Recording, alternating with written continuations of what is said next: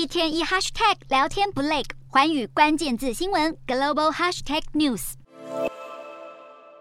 泰国从九月一号起开放申请为期长达十年的长期签证，不但可以免除繁琐的申请过程，也会提供税务减免，希望能够在未来五年之内吸引一百万名富有的外籍人士，或者是高级技术人才、退休人才等等进入投资，借此来提振经济。好，无独有偶，马来西亚也将从十月一号起正式开放申请优质签证计划，而获得批准的人可以协同属在当地居留长达二十年，并且可以在当地求学、就业、置产、经商等等。而这项计划没有年龄的限制，世界各国的富有人士都可以来申请。目标是第一年内要吸引至少一千人加入，以振兴国家经济。